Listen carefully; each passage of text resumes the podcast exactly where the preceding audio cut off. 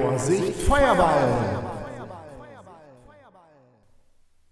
Willkommen zu einer neuen Folge des Vorsicht Feuerball D&D Actual Play Podcast. Ihr hört heute die neunte Session der D&D 5 Kampagne Grabmal der Vernichtung. Die Abenteurer ziehen in den Kampf gegen ein Rudel Dimetrodon-Dinosaurier.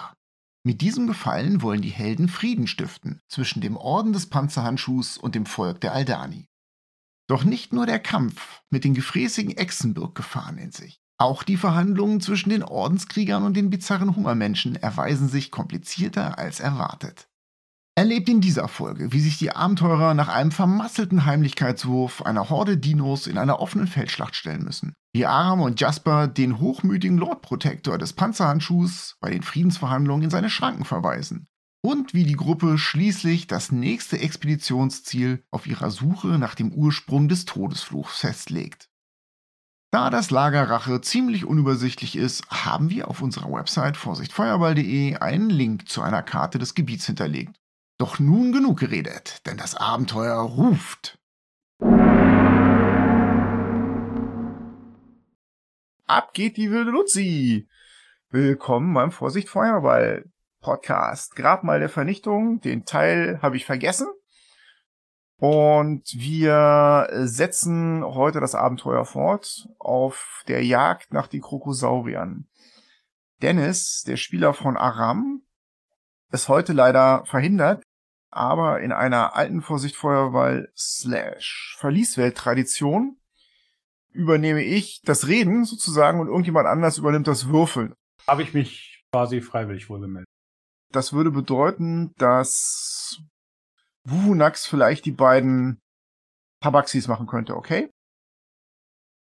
Okay. Ihr seid auf das Nest der Krokosaurier, wie die Aldanis die bezeichnet hatten, zugeschlichen. Und ihr hattet die auch schon ausgespäht. Ich glaube, ihr müsst noch einen Stealth-Wurf machen, um in Bogenschussreichweite zu kommen. Da würde aber so ein Gruppen-Stealth-Wurf ausreichen. Beschreibt das noch mal ein bisschen. Die liegen auf so einer Gruppe Steine, die in den Schossen Starfluss so hineinragen, also Felsen. Dazwischen sind auch ein paar Büsche und vereinzelte Bäume. Aber ansonsten ist es eher gut einsehbar. Wie so eine Art Felsplateau, was ins Wasser reinragt. Und da liegen diese Biester in tiefer Ruhe und sonnen sich.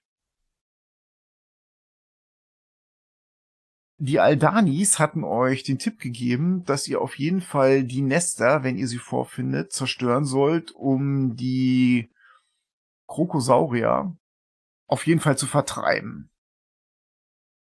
Sechs Dimetros habt ihr gesehen. Könnten natürlich noch welche im Dschungel sein oder eventuell sogar im Wasser. Ihr seid euch sicher, dass die recht gut schwimmen können, die Biester. Die sind mittelgroß und wiegen so zwischen 200 und 300 Kilo, würdet ihr sagen, pro Biest. Also ganz auf die leichte Schulter zu nehmen sind die nicht. Und das sind halt mehrere. Wir wollten ransteigen und die von dem Festland aus anfangen zu bekämpfen mit Fernwaffen. Und die Leute, die keine Fernwaffe haben oder nur begrenzt Fernwaffe haben, sollten die Frontline bilden. Ah, ist ein guter Plan, sagt Acham. Sehr guter Plan. Ich sehe mich da in der ersten Reihe. Ich auch. Tolle Idee. Ich sehe mich in der hinteren Reihe. Vielleicht sollten wir aus zwei Richtungen angreifen. Nee. Geteilte Gruppe ist tote Gruppe. Ja. Gut, das heißt, ihr wollt jetzt umschleichen. Ihr müsst so ein bisschen um das Lager rum, um in Bogenschussreichweite zu kommen. Dann macht doch mal einen Gruppen-Stealth-Wurf, bitte.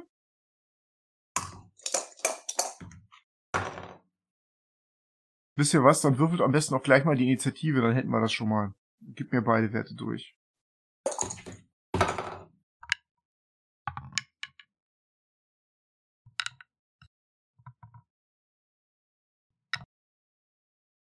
Fangen wir mal mit Cory an. Also für den Stealth-Wurf habe ich eine 11, für die Initiative 13. Dann einmal Jasper. Initiative 5, Stealth 11. Soll ich Aram direkt hinterher machen? Ja, bitte. Initiative 12. Der Stealth-Wert ist 7. Dann käme Joe. Stealth-Wert ist 17, Initiative ist 12. Gut, und dann Wuvunax und die beiden Tabaxis. So, mein Stage-Check ist 10. Und die Initiative? 17. So, die Tabaxis haben 14 und 15 für die Stealths. Und die Initiative von denen ist 14. So, mal zählen. Wer ist dann drüber? Sind drei Charaktere drüber. Ich glaube, das sieht nicht so gut aus. Ihr schleicht euch in einem weiten Bogen durch das Buschwerk und dieses matschige Gebiet. Ja, und wie soll es anders sein? Arams Kettenhemd rasselt mehrere Male. Und irgendwann bleibt er einfach auch mal in einem Sumpfloch stehen und zieht dann seinen Stiefel mit einem lauten Schmatzen raus. Und wir wissen ja auch alle, dass Aram ziemlich viel trägt. Irgendwann klappert dann auch nochmal sein Rucksack und das reicht dann auch wirklich. Ein sehr, sehr fetter Dimetrodon hebt seinen Kopf, hängt seine Nase in den Wind und stößt dann einen warnenden Schrei aus. Alle anderen richten ihre Kämme auf und gucken in Richtung des Chefs und schnüffeln dann im Wind. Und der Alpha erblickt Aram in den Dschungeln und springt von den Felsen runter ins Wasser und paddelt auf euch zu. Ihr seid noch nicht in Bogenschussweite und das Problem ist, dass zwischen euch und denen auch noch einige Bäume sind. Das ist halt kein sehr gutes Schussfeld. Ihr konntet ja jetzt nicht vor den Bäumen entlang laufen, hätten sie euch gesehen. Also seid ihr in Deckung geblieben. Entweder ihr lasst die jetzt rankommen oder ihr rennt vor, um das Schussfeld zu haben. Initiative. Fangen wir mal mit Wuvunax an. Wir sind noch nicht an dem Platz, wo wir uns ursprünglich vorgestellt haben zu kämpfen, richtig? Ihr seid da noch nicht. Ich treibe also Wuvunax an, gehe weiter zu dem Platz, wo wir hinwollen. Okay, dann laufe ich weiter. Dann bewegt ihr euch so ein bisschen quer zu denen. Ja, dann presch du mal vor. Hinter den Bäumen entlang, durch den Matsch. Du bist nicht besonders schnell. Das Gelände ist schwierig. Der Dreck spritzt in alle Richtungen. Und du lenkst natürlich so ein bisschen die Aufmerksamkeit der Dimetrodons auf dich. Perfekt. So, dann wäre als nächstes Cory dran. Wie weit ist das denn, bis man in Schussreichweite kommt? 30 Fuß, aber es sind 30 Fuß durch schweres Gelände. Dann mache ich meinen Move, dann nehme ich meine Bonus-Action Dash und schieß auf ihn. Du springst durch den Matsch vor an den Waldrand. Das heißt jetzt nicht, dass du genau am Waldrand stehst, aber du stehst halt so, dass du einfach nicht mehr so viele Bäume vor dir hast. Du siehst den Alpha auf dich zukommen. Der wird dich dann in diesem Fall in der nächsten Runde erreichen, ne?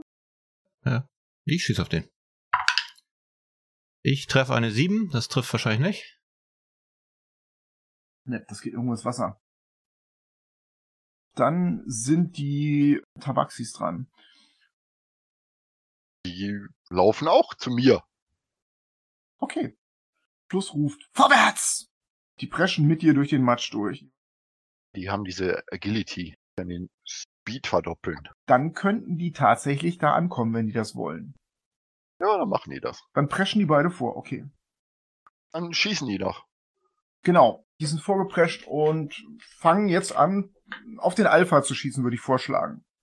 Sonst ist der nämlich gleich Cory. Genau. So, was haben wir denn da? Plus 5 haben die. Erstmal Fluss. Nö, trifft nicht. So, dann hätte ich schon mal für den ersten Angriff eine 17 im Angebot. Das trifft. So, dann gibt das plus 3, 4 Schadenspunkte. Das ist jetzt keine schwere Wunde. Der Pfeil streift den Krokosaurier hinten an seinem langen Schwanz, aber es macht ihn auf die Tabaxis aufmerksam. Mm, Und er dreht sich in diese Richtung von denen. Kommt da jetzt noch ein Pfeil? Ja, da kommt noch ein Pfeil. Mit 21 käme der. Der trifft auch. Der macht dann 8 Schadenspunkte. Mhm. Flasche hat gut getroffen. Geschossen. Ja, der Pfeil erwischt ihn in der Flanke und der Krokosaurier brüllt auf. Die restlichen Pfeile klatschen um die heranpaddelnden Saurier in das Wasser rein. Die sind jetzt dran. Der Anführer von denen blickt nochmal auf Cory, dreht um und rennt auf diese freie Fläche zu und verschenkt damit sozusagen seinen Angriff, schreit auf, dass die Blätter zittern und rennt übers Gelände in Richtung der beiden Tabaxis. Das restliche Rudel folgt dem nach. Also keiner von denen scheint irgendwie eine eigene Entscheidung so zu treffen, sondern die rennen tatsächlich alle miteinander hinter dem her, bis auf zwei, die bleiben auf der Felsplattform zurück. Das heißt, es sind jetzt eins, zwei, drei, vier, fünf, sechs Krokosaurier, die auf Fluss und Flasche zurennen und zwei, die zurückgeblieben sind. Keiner von denen erreicht die beiden, aber in der nächsten Runde wird's da eng werden. So, Aram ist dran. Aram nimmt seine Battle Axe, hackt sich damit den Weg frei, um schnellstmöglich zu den Krokodilen zu kommen. Perfekt. Dann ist Joe dran.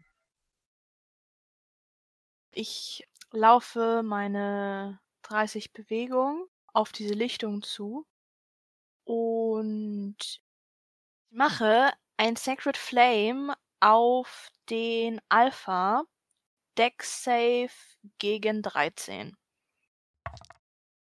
Ja, er zieht den Kopf so weg, aber er zieht ihn nicht weg genug. Du triffst. Das sind sechs Schadenspunkte Radiant Damage. Das Tier schreit laut auf und weiß nicht recht, was ihm geschieht. Aber der hat ja was zu verlieren. Der ist ja immerhin hier der Alpha, deswegen kann er jetzt nicht klein Bein geben.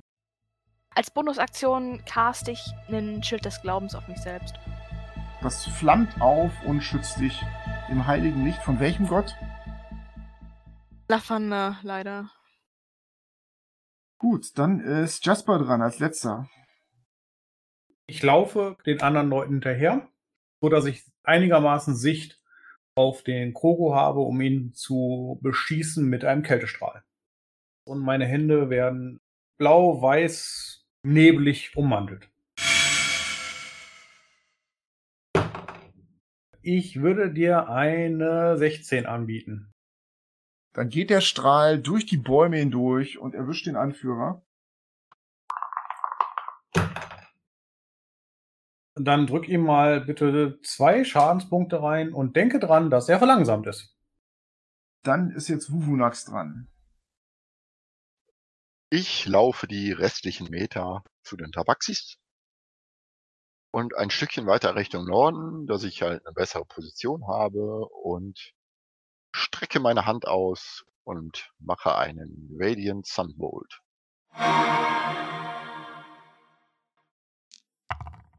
Treffe eine 10. Geht zischend ins Wasser rein. Dann strecke ich die andere Hand auch noch aus. Ich kanalisiere mein Key und aus der anderen Hand gibt's dann auch noch mal was gestrahlt. Oh, 20 gewürfelt. Crit. 10 Radiant Schaden. Bestimmt auf den Alpha, ne? Ja, klar. Der kommt mit erhobenem Kopf über die Uferlinie gekrabbelt und dann brennst du ihm in seine Augen rein helles Feuer. Der Kopf platzt in einer Lichtexplosion und der Leib des Dimetrodon rutscht zischend die Uferlinie zurück ins Wasser. Ha! Du kriegst Inspiration. Cory ist dran. Ja, ich lauf zum Rest der Gruppe hin und versuche von da auf den nächstbesten, der dem Alpha gefolgt ist, zu schießen. Such dir einen aus und schieß. Würde ein 13 treffen. Das reicht. 9. Das ist ein kleineres Tier. Du würdest mal so sagen, der ist noch nicht ganz ausgewachsen. Dem haust du den Pfeil in die Schulter und der ist zwar jetzt noch nicht dran, aber der dreht um und springt zurück ins Wasser. Den hast du vertrieben. Sehr gut. Ich guck, ob ich da irgendeine Deckung finde, wo ich mich verstecken kann und dann würde ich versuchen, mich zu verstecken. Ja, dann mach mal einen Stealth-Wurf, bitte. Ähm, vergiss es. Das klappt irgendwie nicht. Ich rutsch da irgendwie weg. Okay. Dann sind Fluss und Flasche dran. Genau. Fluss legt die nächsten zwei Pfeile auf und schießt den ersten ab. Äh, 19 gewürfelt, plus 5, 24 trifft. Dann hätten wir 5 Schadenspunkte auf den nächsten, der da angeeiert kommt. Pfeil in Unterschenkel. Dann der zweite Angriff. Naja, der trifft leider nicht. Dann haben wir noch die Flasche. 13, Trifft. 8 Schadenspunkte. Auf den gleichen wie Plus. Ebenfalls ein Pfeil in die Flanke. Und auch der schreit auf, bäumt sich auf, dreht sich auf den Hinterbeinen und springt zurück in den See und paddelt in Richtung der Mitte des Sees. Aber ein Pfeil ist da noch. Ist denn da noch jemand? Da sind genug. Es kommen noch drei auf euch zu. Dann Pfeil auf den nächsten. Rüstung Klasse 17 trifft. Ja. 8 Schadenspunkte. Ja, schwere Wunde, aber der rückt weiter vor. Fluss und Flasche jubeln auf jeden Fall schon mal. Jo! Ja, fragt sich wie lange noch, weil jetzt rücken die restlichen drei Dimetrodons vor. Vorne steht aber Aram. Und der hat sich so platziert, dass er deutlich sichtbar ist. Deswegen stürzt jetzt der, der angeschossen ist, auf Aram zu, reißt sein Maul auf und springt auf die Beine des Halborgs los ähm, und würde treffen eine Rüstungstaste 13. Nein. Halborg weicht geschickt nach links aus. Ein weiterer stürzt sich ebenfalls auf Aram. Und weil die Biester ja nicht gerade so klein sind, wird's jetzt auch bei Aram schon fast voll. Auf jeden Fall beißt der zu und trifft Rüstungstaste 15. Den wehrt Aram geschickt mit seiner Axt zur Seite ab. Alles klar. Der letzte heranschwimmende Dimetrodon macht so ein bisschen den Bogen um euch und rennt auf diese Dreiergruppe in der Mitte zu. Und das sind ja Fluss, Flasche und Wuvunax. Und er greift Flussnebel an, stürmt auf Flussnebel zu. Die ruft noch sowas wie Katzenort! Und dann springt das Biest auf sie zu und das 16. Trifft. So, das sind sechs Schadenspunkte. Gut. Die sind jetzt fertig und Aram wäre dran. Aram zählt in seinem Kopf ab, ene mene meck und du bist weg und haut dann auf den linken drauf. Ein sauberer Schlag von oben wird geführt mit der Axt und würde glatt eine 12 treffen. Das reicht gerade so. Der will ausweichen, aber schafft es nicht. Und er würde sechs Schadenspunkte austeilen. Das ist der, der schon von Pfeilen verletzt war und Aram bringt ihm eine wirklich fiese Wunde an der Seite bei. Also die muss er erstmal wieder heilen. Das Biest schreit auf und ist voller Panik. Dann ist Joe dran. Gut, dann würde ich gerne meine Bewegung verwenden, um an Flussnebel ranzulaufen. Das geht. Du springst über so ein paar Felsen und bist da jetzt an der Lichtung dran, über Geäst und Büsche hinweg und du siehst vor dir diesen fetten Dimetrosaurus im Nahkampf mit Flussnebel.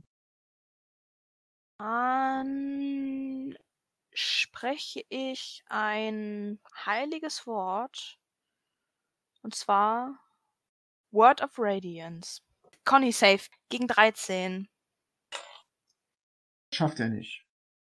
Eine Welle des Lichts geht von mir aus. Und der bekommt zwei Schadenspunkte Radiant Damage. Der ist ziemlich fett und der schüttelt das so ab. Dann ist Jasper dran. Ich laufe so dahin, dass ich Aram unterstützen kann und den schwer angeschlagenen versuche mit meinem Kältestrahl zu treffen. Das wäre eine Hinrichtung, also der wird gleich fliehen. Dann versuche ich den anderen zu treffen. Eine 12. Das trifft. Dann werden wieder meine Hände blau-weiß. Sieben Schadenspunkte. Der schreit auf, blickt in deine Richtung und visiert dich an. Du bist ja auch so Häppchengröße. Ja, das denken viele. Gut, dann ist jetzt Wuvunax dran. Ich trete ein bisschen zurück und lasse wieder meine Hand aufleuchten. Und ein goldener Strahl schießt auf den Fettwanz zu. Zehn. Wohl daneben. Und dann gehe ich noch mal ein bisschen zurück. Gut, dann ist Cory dran. Ist da irgendeiner von denen, der im Nahkampf mit jemandem ist? Ja, der eine ist ganz schwer angeschlagen, ist im Nahkampf mit Aram und einer ist im Nahkampf mit Flussnebel. Ich schieß auf einen von denen, der da nicht so angeschlagen ist. Ähm, 18 trifft, denke ich. Dann sind das 10 Schaden. Das war jetzt der von Flussnebel. Und dem bringst du eine fiese Wunde bei. Und zwar hast du den Pfeil einmal durch dieses Rückensegel komplett durchgeschossen. Da bildet sich ein tiefer Riss. Das Biest schreit auf. Und der schüttelt sich und Blut spritzt in alle Richtungen. Auch auf Flussnebel und Wuvunax. Aber das sieht nach einem guten Treffer aus. Dann versuche ich mich nochmal zu verstecken. Nicht, dass der auf die Idee kommt, dann zu mir zu rennen oder so. Okay, ne, sieht nicht so aus. Der weiß auch gar nicht so richtig, wo der Schuss hergekommen ist. Das ist gut. Ich habe wieder eine Eins gewürfelt für den Stealth-Wurf. Die Tabaxis sind dran. Die machen beide ein Disengage und ziehen sich von dem Vieh zurück. Weil die haben keinen Bock auf Nahkampf. Funktioniert. Die Dimetrodons sind dran. Folgendes passiert. Der erste, der von Aram extrem schwer verletzt wurde, dreht sich um und will ins Wasser springen und sowohl Aram als auch Jasper haben einen Gelegenheitsangriff. Bäumt sich vor euch auf, dreht sich um. Aram und Jasper lassen das verstreichen. Aram, wenn einer flieht, will er den nicht umbringen, denke ich mal. Und Jasper denkt sich auch, der wird nicht wiederkommen, alles gut. Er springt ins Wasser und paddelt von dann. Gut. Bleibt aber noch ein zweiter Dimetrodon bei euch, der schnaubt und versucht natürlich jetzt Jasper zu essen. Trifft Rüstungsklasse 11. Jasper hüpft geschickt zur Seite. Gut, und das war das auch schon bei euch. Der letzte, der über ist, das ist der auf der Felsplattform. Die Tabaxis sind weggerannt. Der schnappt dann einfach nach Wuvonax. Ja, so war Und- der Plan. Trifft Rüstungsklasse 9. Ja. Ja. Es kommt kein weiterer von diesen Krokosauriern dazu. Allerdings seht ihr, dass diese anderen beiden sich in der Mitte der Felsen hoch aufgestellt haben und mit scharfem Blick in eure Richtung gucken und die geben in einer Tour so bellende Geräusche von sich, als ob sie euch imponieren wollen oder vertreiben oder sowas. Aber die rühren sich da nicht vom Fleck. Dann ist jetzt Aram dran. Vor ihm ist noch ein Gegner und er versucht ihn mit seiner Streitaxt von oben zu treffen. Die Streitaxt saust runter und trifft eine 12. Das reicht. 11 Schadenspunkte.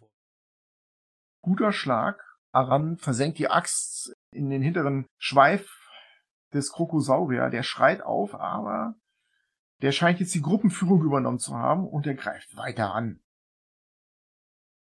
Aram positioniert sich jetzt neu, weil es jetzt noch ein Gegner da, dass er bestmöglich gegen ihn kämpfen kann. Dann ist Joe dran. Ich Werfe eine heilige Flamme auf den letzten Krokosaurier. Sind noch zwei, ne? Der von Flussnebel und der von Aram. Den von Flussnebel. Deck Save 13. Schafft er nicht.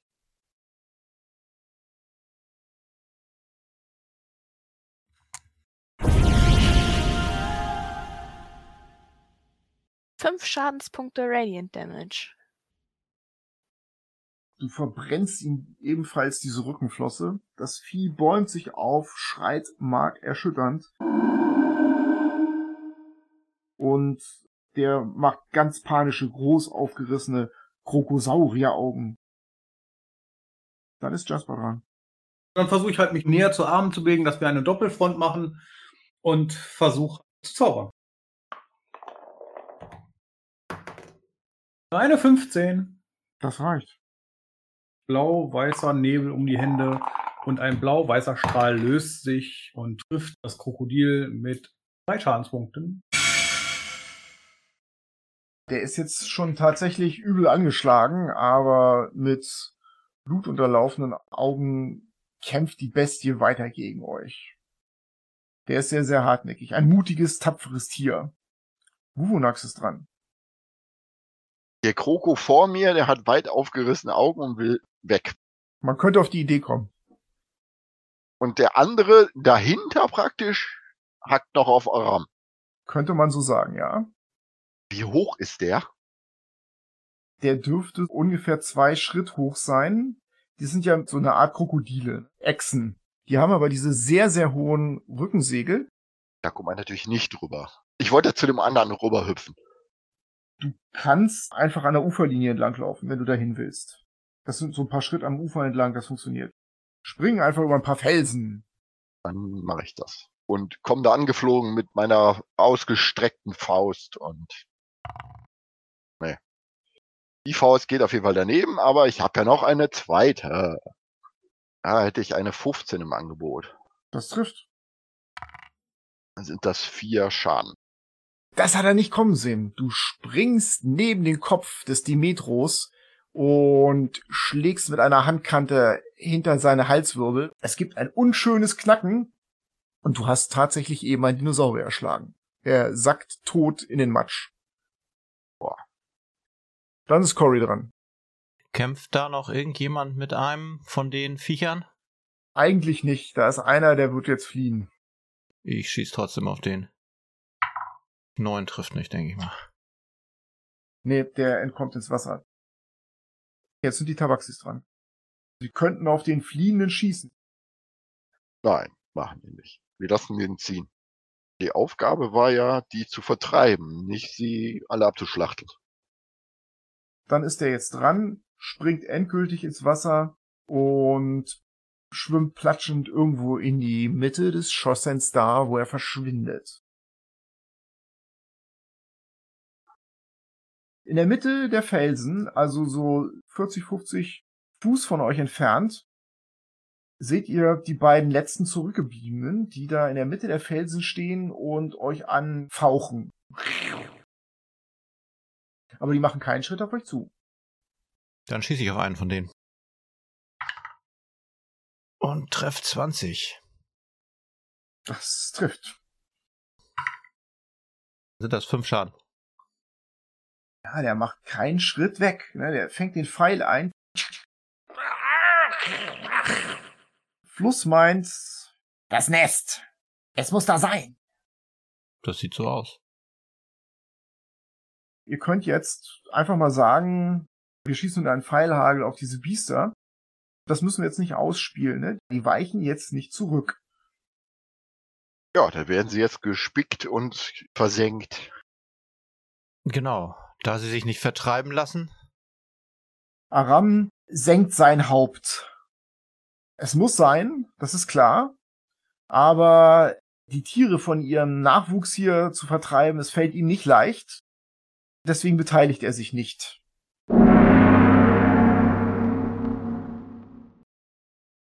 Mit einer Welle aus Magie und Pfeilen habt ihr diese Biester bezwungen. Keines von denen weicht zurück. Keines weicht von der Seite dieses Nestes, was da wahrscheinlich ist. Die sterben da. Und Aram hebt den Kopf. Es ist getan. Das blutige Werk. Noch nicht ganz. Eier sind noch intakt. Auf, auf. Noch nicht ganz, genau. Da ist eine schmale Landbrücke. Da könnt ihr rüber hopsen so. Das funktioniert. Die Tabaxis gehen da mit gezogenen Bögen hin. Man weiß nicht, was passiert. Und Flussnebel behält mit ihrem einen Auge die Wasserkante scharf im Blick. Und dann nähert ihr euch vorsichtig dieser Mitte des Felsplateaus. Und ja, da ist ein großes Nest. Jede Menge Stöcke und Blätter.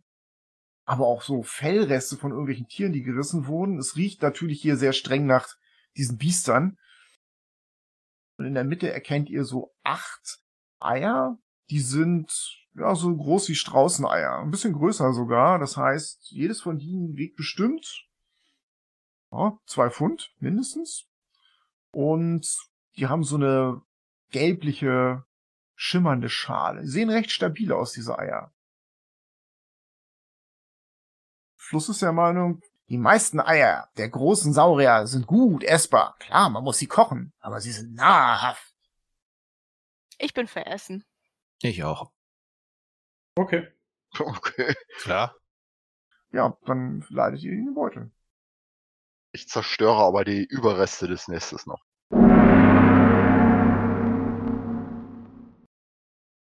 Ihr wart da ja hingepaddelt. Das heißt, der Weg, wenn ihr jetzt nichts mehr zu tun habt, würde euch zu euren Kanus zurückführen. Ist das korrekt? Wenn wir unsere Aufgabe erfüllt haben, Gut. Ihr erreicht also eure Kanus. Es ist jetzt Mittag, die Sonne steht hoch und ah, es geht so jetzt ein feiner Nieselregen runter. Und durch den silbernen Vorhang des Regens erkennt ihr die aufragenden drei Gestalten der Aldanis.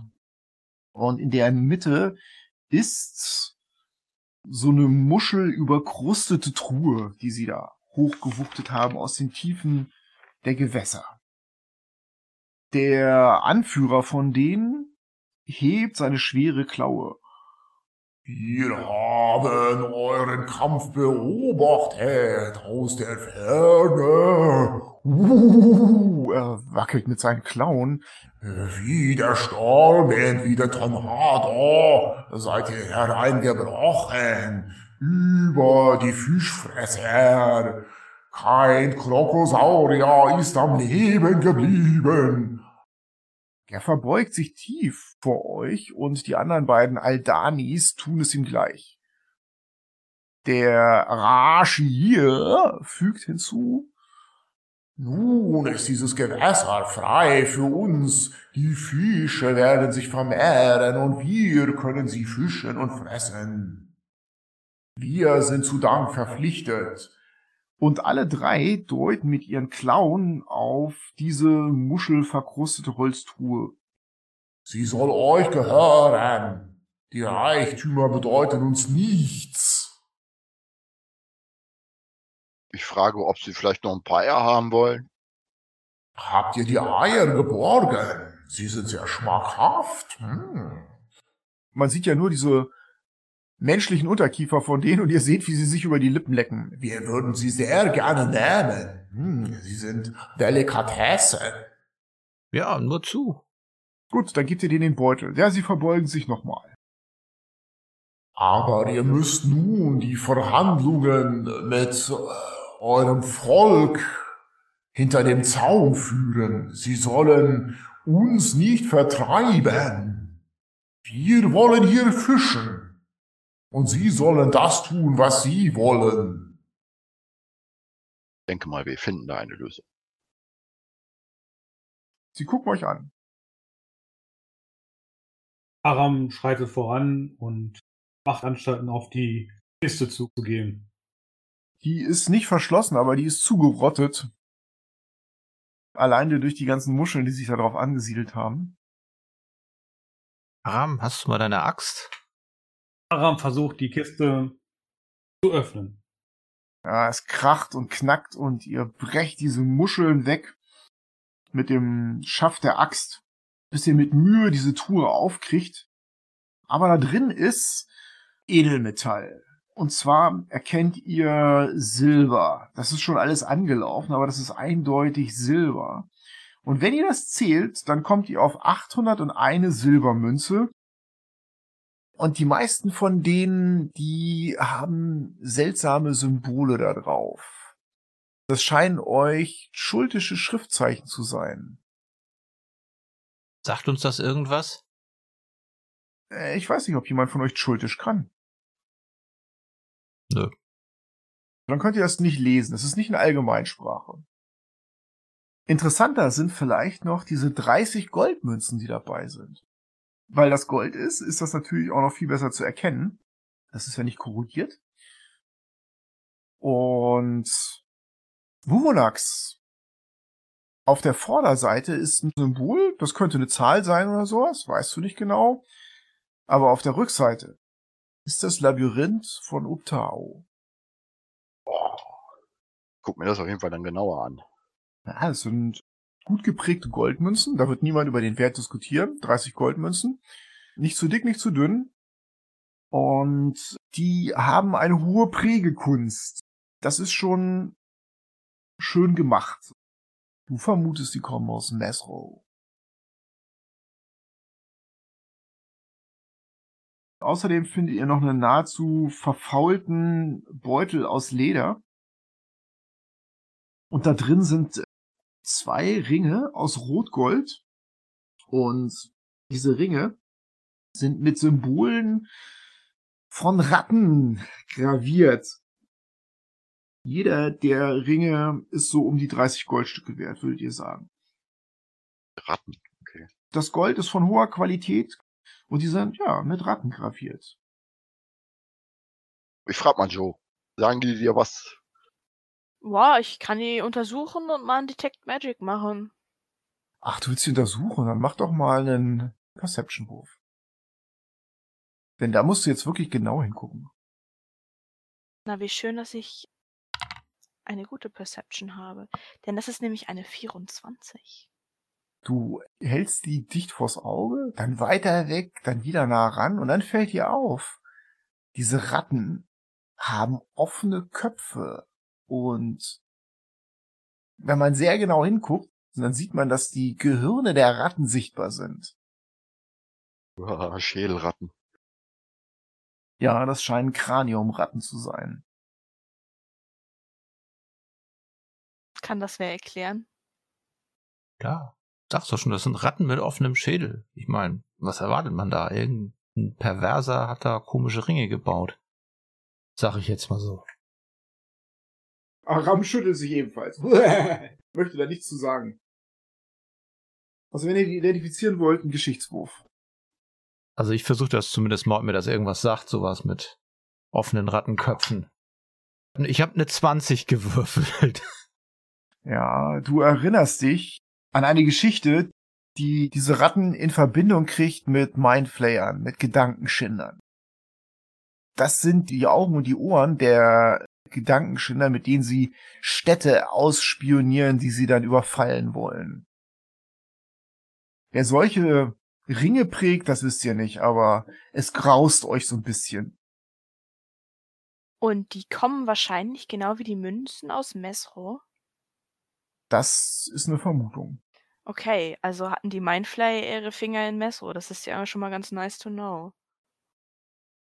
Also, ich weiß nicht, was sollen wir den Ring machen? Erstmal behalten, würde ich sagen. Während ihr noch überrascht auf die Ringe starrt, beginnt Aram schon mal den ganzen Kram, den ihr da habt, in die Kanus zu packen. Boah, ist jetzt Zeit, dass wir zurück ins Lager gehen. Die Expedition muss weitergehen. Wir haben einen Auftrag. Denkt an den Todesfluch. Und Flasche sagt Todesfluch. Und die Aldani sagen uh, Todesfluch.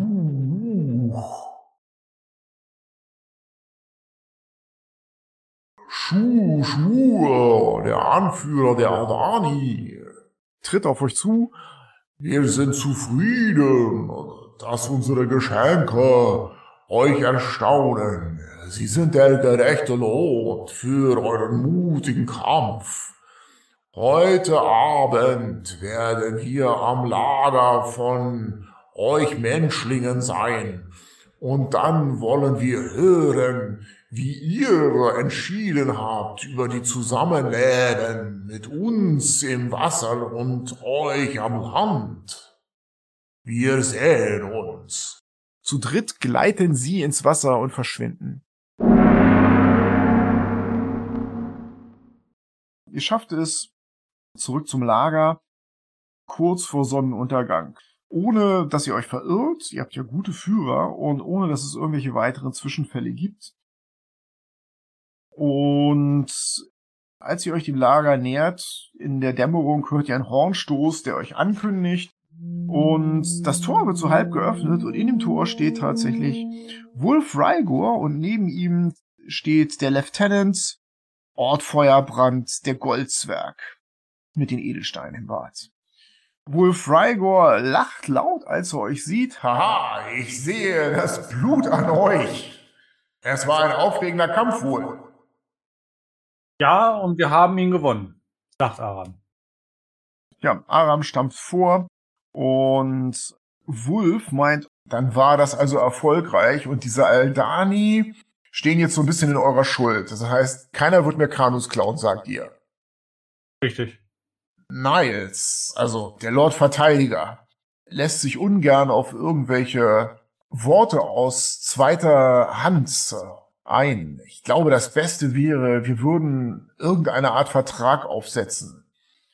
Ich glaube, das Beste wäre auch, wenn ihr den formulieren würdet. Und ich denke, damit ist dem Lager Rache Genüge getan. Oder Lieutenant, der Zwerg, zuckt mit den Schultern. Ich denke, wir sind hier wegen der Untoten und nicht wegen dieser Krebsviecher. Dann setzt ihr den Vertrag auf und kriegt diese Aldanis dazu, das zu unterschreiben, ja? Habt ihr schon mal gesehen, dass Leute mit Klauen Verträge unterschreiben können? Äh, vielleicht könnt ihr ja für die unterschreiben. Würdet ihr für die bürgen? Wollten die nicht eh kommen, die Aldani? Dann könnte man sich doch einfach mal treffen und ein mündliches Abkommen unter zwei Vertretern schließen? Wolf meint, das Wort eines Mannes ist mehr wert als jedes Papier. Der Zwerg tritt von einem Bein aufs andere und meint, gut, äh, dann müssen wir den, ähm, den Lordverteidiger mal aus seinem Zelt rausholen. Wie? Wann sind eure Aldanis hier? Ihr sagtet heute Abend? Heute Nacht. Der Vertrag und die ganze Verhandlung finden im Dunkeln statt, ohne Licht. Die schlucken beide, wir reden mit dem Knochenbrecher. Am Abend, als die Sonne versunken ist, steht der Lord Commander auf seinem Torhaus. Neben ihm zur Linken steht der Schneefalke Ort Feuerbrand. Zur Rechten steht Tony Selhana, die andere Lieutenant. Und hinter ihm steht Wolf Rygor. Oben drauf ein Tor? Ja, oben auf dem Tor, genau. Nee. Da widerspricht Aram und auch Jasper und sagen, ihr kommt runter und kommt raus aus dem Tor. Wir treffen uns an dem Steg. Eure beiden Vertreter können im Dunkeln sehen. Damit könnt ihr nicht überrascht werden. Die bleiben in ihrem Gewässer, wo ihr Lebensraum ist, und ihr könnt da in Ruhe reden. Wir bürgen dafür, dass das friedlich ist, was wir auch bisher bewiesen haben. Mach mal einen Überzeugenwurf. Ich nutze meine Inspiration. Eine 18. Der Lordverteidiger zuckt unter den klaren Worten von Aram zusammen. Gut. Äh, und saugt die Luft ein und meint, so sei es. Ich will mich nicht feige auf diese Plattform hier oben verkriechen, wenn eure Freunde es wagen, hier an Land zu kommen. Der Panzerhandschuh hat vor niemandem Angst, knurrt er und die kommen von ihrer Plattform runter. Und Rygor meint, der Lord Verteidiger sieht wirklich nicht gut im Dunkeln. Können wir nicht eine Fackel entzünden? Nein. Der Lord Verteidiger hat die Augen von Zwergen und von Elfen. Niles Knochenbrecher meint, ich kann mich auf meine Hauptleute verlassen. Ja, ihr hört das Platschen im Wasser wenige Augenblicke später. Aram begrüßt sie mit einem freudigen, wir sind hier, um den Frieden zu schließen. Wir definieren, was euer Lebensraum ist, wo der Panzerhandschuh niemals eindringen wird. Genauso andersrum, dass ihr diesen Bereich niemals mehr behelligen werdet. Schuschur meint, unser Wille ist es, dass wir in den Gewässern fischen können. An Land wollen wir nicht gern. Dort soll der, der Panzer, der Panzer, äh, die Menschlinge sollen an Land bleiben. Sie dürfen mit ihren Kanus über das Wasser fahren, natürlich. Und wir gestehen ihnen zu, hier und weiter im Norden auf dem Schossenstar zu fischen, aber nicht im Süden, wo wir in den Tiefen unsere Brutstätten haben. Hm, meint der Lord Commander. Darauf kann ich mich einlassen. Ich werde jetzt mal politisch, auch wenn mir das nicht liegt. Wir haben einen gemeinsamen Feind. Krabbenmenschen. Ihr seht, wie ich so zusammenzucken unter diesem Wort. Es sind die Untoten. Wir wollen in der Verantwortung stehen, diesen Wald und ganz Schuld von ihnen zu befreien. Ich denke, das könnt ihr gutheißen, oder? Schuh Schur nickt und sagt, wir würden es begrüßen und jeden preisen, der die wandernde Toten von den Ufern vertreibt. Die Gule, sie schwimmen auch hinein in den Fluss und wir müssen uns ihrer erwehren. Wir werden keinen Fuß an Land setzen und wir werden euch unterstützen, wo es geht bei eurem Kampf gegen die wandelnden Toten. Jasper hüpft so auf einem, auf dem anderen Bein und druckt so. Ich würde einen Vorschlag machen. Vielleicht trefft ihr euch immer zu jedem Vollmond und besprecht, was passiert und wie man sich gegenseitig zukünftig unterstützen kann. So würdet ihr dauerhaft eure Bindung bestärken und der Panzancho hätte Augen und Ohren woanders und ihr hättet einen Verteidiger, der euch am Land vor den Untoten befreit. Wolf Rygor flüstert dem Lord-Verteidiger etwas zu, der so ein bisschen geringschätzig auf Jasper runterguckt. Und dann nickt der Lord-Verteidiger kurz. Gut, das ist ein äh, sinnvoller Vorschlag, egal aus welchem Mund er kommt. Ah, der Feind meines Feindes ist mein Freund. Das läuft. Es gibt hier auch keine Überschneidung unserer Interessen. Wir wollen, dass die Wasserwege sicher sind, das ist klar. Und der Fisch in nördlicher Richtung, der reicht für uns auf jeden Fall aus. Und ein Informationsaustausch. Hm. Information entscheidet über den Krieg, abgesehen natürlich von einem starken Herzen. So sei es. Allerdings delegiere ich diese Aufgabe, er dreht sich um, an Wolf Rygor. Der verbeugt sich vor euch und geht einen Schritt langsam auf die Aldani zu. Aldani, der schlaue Vorschlag des Halblings, wir würden ihn gerne umsetzen. Wie steht ihr dazu? Es soll Friede herrschen und wir sollen unser Wissen austauschen über die wandelnden Toten. So sei es zu jedem Vollmond. So sei es sagt Wolf. Gut.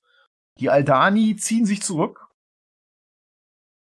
Dann kriegt die gesamte Gruppe Inspiration, wenn noch keiner hat. Und wenn ihr nichts mehr vorhabt, zieht sich die Delegation des Panzerhandschuhs mit euch zurück ins Vor.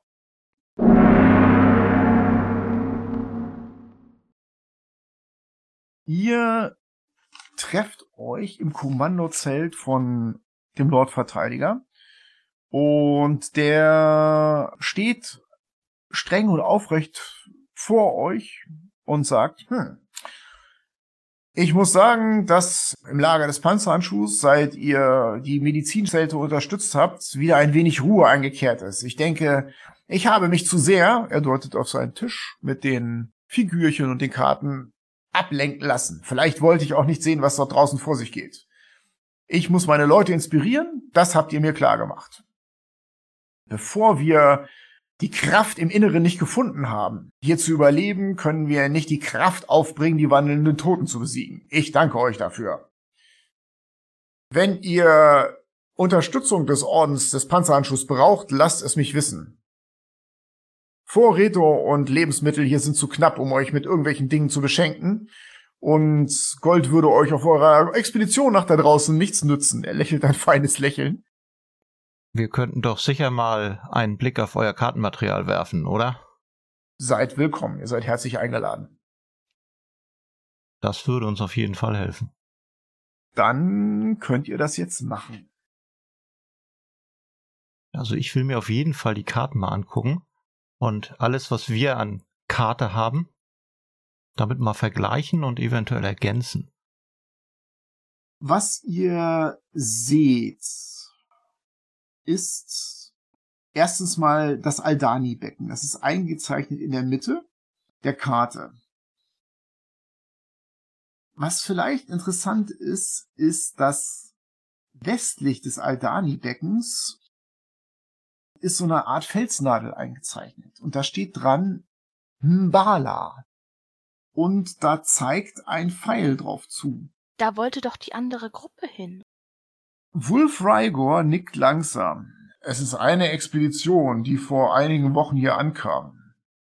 Sie wurde angeführt von einem Mann namens Chang. Die waren ganz gut finanziert, gut ausgerüstet. Dieser Chang hatte sogar einen Sprachstein bei sich. Ihr kennt diese Dinger vielleicht. Aha. Wir haben diese Leute draußen getroffen. Sie haben hier nicht in der Festung halt gemacht. Nachdem ich die Situation im Lager beschrieben hatte, haben sie beschlossen, hier nicht Halt zu machen und ihren Weg fortzusetzen. Sie haben mir etwas erzählt, was mir ein bisschen Sorgen gemacht hat. Ihren Informationen nach existiert eine Person in Membala, die in der Lage ist, immer noch Leute, trotz dieses Todesfluchs, von dem wir jetzt alle gehört haben, wiederzubeleben. Und deswegen wollten sie dort unbedingt hin. Ja, ich würde sagen, wir haben unser nächstes Ziel. Jo.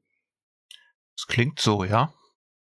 Im Osten des Aldani-Beckens, 20 Meilen westlich des Olung-Flusses, ist außerdem eine Schneeflocke eingezeichnet. Ich frag mal nach. Was ist das? Wolf Rygor antwortet wieder, ich habe das selbst nicht gesehen, aber ein paar unserer Leute sind tatsächlich bis dahin vorgedrungen, tief ins Gebiet der wandelnden Toten. Und dort gibt es eine Stelle, die komplett eingefroren ist. Und sie schmilzt nicht. Es ist eine Lichtung und dort hat offensichtlich ein Kampf stattgefunden. Da ist eine Gruppe von Zombies oder vielleicht auch von Gulen. Und sie sind alle eingefroren. Wie Eisstatuen. Das klingt ungewöhnlich. Er schluckt. Es soll noch andere Stellen geben, hier im Dschungel. Der Lordverteidiger meint, wenn da irgendjemand gegen die Untoten vorgeht, dann ist das möglicherweise ein Verbündeter von uns. Aber ich kann es nicht riskieren, dort jemanden hinzuschicken. Der Zwerg hebt noch eine Hand, was ihr vielleicht auch wissen solltet. Dort irgendwo in der Nähe ist das Herz von Optao. Und aus der hintersten Reihe hört ihr die Stimme von Flasche. Herz. Das haben schon einige unserer Expeditionen gesehen. Du meinst Wolf Rygor. Ein Felsen, der über dem Dschungel schwebt. Die Position haben wir nie klar einzeichnen können, aber er ist irgendwo in derselben Gegend. Wir übernachten nochmal und morgen geht das los Richtung Südwesten. Guter Plan. Seid Gäste des Panzerhandschuhs, meint Niles Knochenbrecher. Wir werden hier heute Abend ein kleines Essen für die Offiziere abhalten. Ihr seid natürlich meine Gäste. Hm, sehr gern. Ich würde noch einmal in den Medizinzelten vorbeigehen. Mach das. Du kannst da jederzeit helfen. Schneefalke Sayas ist inzwischen wieder auf den Beinen. Die ist eine Priesterin des Helm. Und die packt dich am Unterarm. Gut, dass ihr hier seid. Dort drüben. Und die deutet auf mehrere Kranke, die da äh, äh, äh, vor sich hin röcheln. In einer Stunde lässt der Lordverteidiger Essen zusammenbringen. Er macht jetzt nicht irgendwie ein großes Festmahl oder sowas, aber es stehen da drei Flaschen Wein aus Amm auf dem Tisch und da ist Wild und er lässt euch aber auch wissen, dass ebenfalls für die Mannschaftsgrade dort draußen ebenfalls gutes Essen ausgegeben wurde und eine ordentliche Ration Rum. Wollen wir vielleicht den Zwergen nach den Ringen fragen? Ich verspreche mir da nicht so viel. Der kann sich das gerne angucken. Ja, guter Goldgehalt, auf jeden Fall. Er saugt hörbar die Luft ein und sagt, Unterdunkles würde ich sagen. So ein geschmackloser Scheiß kann nur aus dem Andada kommen. Ich würde sie vernichten. Schmeiß sie in den Fluss. Ja, da kommen sie ja gerade her. Ja, da sind sie aus gutem Grund gelandet. Oder schmelzt sie am besten ein. Aber eure Sache. So, kannst du Magie entdecken eigentlich wirken oder nicht? Wenn der Tag langsam zu Ende geht, dann mache ich mal schnell einen Detect Magic.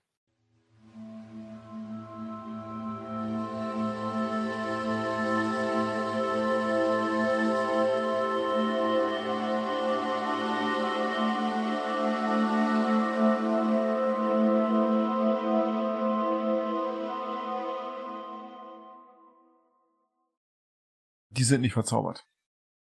Immerhin. Man weiß ja nie. Gut. Ihr habt ein förmliches, aber leckeres Essen und es ist halbwegs entspannt, obwohl der Lordverteidiger am Tisch sitzt. Ort Feuerbrand macht ein paar nette Zwergenwitze. Irgendwann kommt auch die Schwester Sayes, die ist ja auch ein Offizier, ein Schneefalke dazu und genehmigt sich einen guten Schluck Wein. Und der Abend vergeht angenehm und ihr habt das Gefühl, dass ihr jetzt so ein bisschen sowas wie Freunde des Panzerhandschuhs seid.